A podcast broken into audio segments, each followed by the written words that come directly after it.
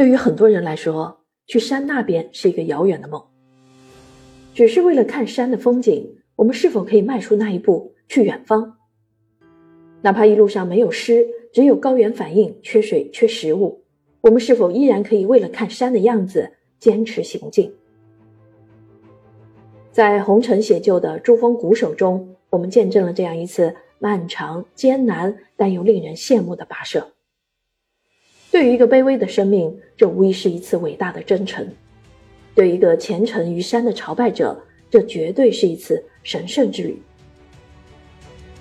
影子的标题是“每座山峰都是一本书”，四个章节记录的行程，为我们展示了作者用脚步丈量的世界最深的峡谷、最美的雪山和最好的徒步圣地的风景，也用眼睛记录下这些地方、人的故事、动物的故事、植物的故事。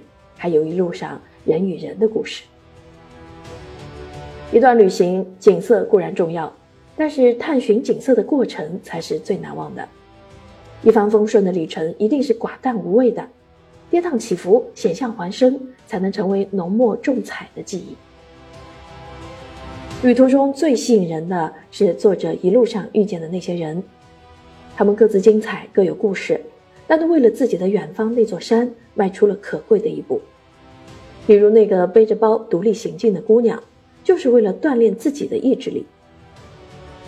整本书最抢眼的是导游盖先生，他不帅黝黑，但是牙齿洁白，微笑友善。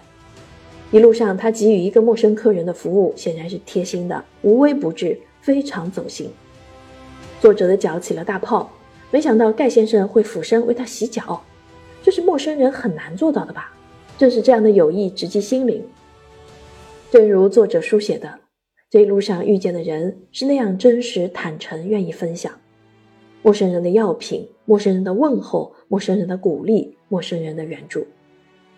或许老天创造那个山谷的原因，就是为了在这个星球保留下生命本该有的本真与坦诚、友善的根。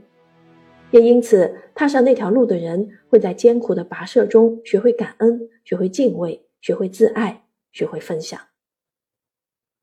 红尘笔下的景致是美好的，他的文字婉约，但是充满力量。因为出险的原因和他的生活际遇有关，所以见山看景中多了思考和内省，也多了让我们见山是山的深刻。作者在序言中写道：“行走是一种状态，一种姿势，一种修行，一种深呼吸，一种生活方式。”是每个人都可以凭借着率真的天性去实现身体上与精神上的自由自在。跟着作者的脚步远行，跟着他开始准备，开始出发，开始受罪，开始求活，开始喜悦。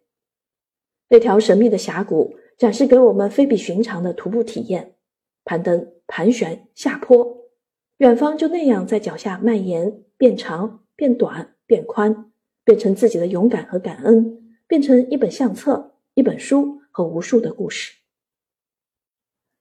这本书不只是一次行程五年的记录，还是一个人五年成长、挑战生活的宣言书。为了忘却的伤痛和更好的活着，作者经历了至亲的病痛和离别，也在行程中面临生死抉择。对于远行者，对于凯旋者，想来只能有鲜花和欢呼。无论如何，走出去是勇者。活下来是智者，回得来是圣者。正如乔丹说：“一个人只要知道到哪儿去，全世界都会给他让路。”我想这句话是说给所有在路上的人、想出发的人最好的鼓励。